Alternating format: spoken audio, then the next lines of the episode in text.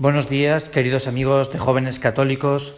Una vez regresado de Roma, nos encontramos de nuevo aquí en, nuestras circunstancias habituales, contemplando este pasaje del Evangelio de San Juan, tan interesante porque nos habla de Tomás, uno de los discípulos amados del Señor. De este pasaje del Evangelio de hoy, del incrédulo Tomás, podemos sacar dos enseñanzas. La primera de ellas se encuentra en el comienzo del Evangelio, cuando dice que los discípulos, por miedo a los judíos, estaban escondidos en el cenáculo. Es muy interesante porque hay una canción de un cantante español que dice que el miedo no secuestre lo que es nuestro. Y es verdad que el miedo es tan paralizante que a veces nos hace no crecer en la vida interior, por desconfianza en Dios la gran pregunta es, ¿a qué tenemos miedo y a quién tenemos miedo? Porque si nos paramos a pensar, a veces descubriremos que a quien tenemos miedo es a Dios. Buscamos nuestras propias seguridades y no dejamos que sea el Señor quien sea, como dicen en italiano, comendamenti, el que mande en nuestra vida, el que mande en nuestra vida, ¿no? Lo segundo es a qué tenemos miedo. Y tenemos miedo a los planes de Dios.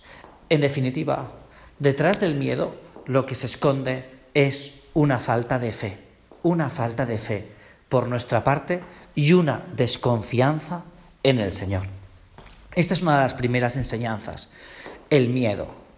La segunda enseñanza, y también me gustaría que tú te pararas un poco, es que Tomás es uno de los grandes amigos uno de los grandes amigos de Jesús, pero también es gran amigo de los discípulos. Ha estado conviviendo con ellos tres años. Ha visto los milagros que ha hecho Jesús en sus vidas y en las vidas. Es decir, Jesús, Tomás, tiene una cierta intimidad con el resto del grupo, del grupo de los elegidos de Dios. Y mira lo que ocurre. Se aparece el Señor. Se aparece el Señor y les muestra las manos y el costado. Y Tomás, cuando esto se lo cuentan, no le cree, no los cree. Es decir, no te extrañes que tú y yo, muchas veces en nuestra vida, con amigos nuestros, les digamos que Cristo ha resucitado, que Cristo está vivo y no nos hagan caso. Ya le pasó a los discípulos. Los discípulos que están reunidos en el cenáculo después de haber acudido Pedro y Juan al sepulcro y habérselo encontrado vacío y haberles dicho, Cristo vive, y siguen estando allí encerrados. Es decir, en nuestra labor apostólica muchas veces nos encontraremos con dificultades, con gente que no nos hace caso, y es el momento no de hablar sino de rezar por ellos. Porque es cuando llega el Espíritu Santo a esa casa, cuando los miedosos se convierten en valientes. Los temerosos pierden sus miedos y los que no creían acaban por creer.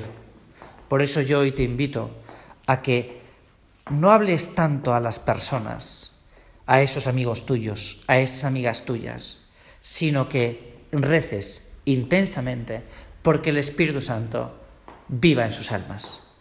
Buenos días y que disfrutes de este maravilloso domingo.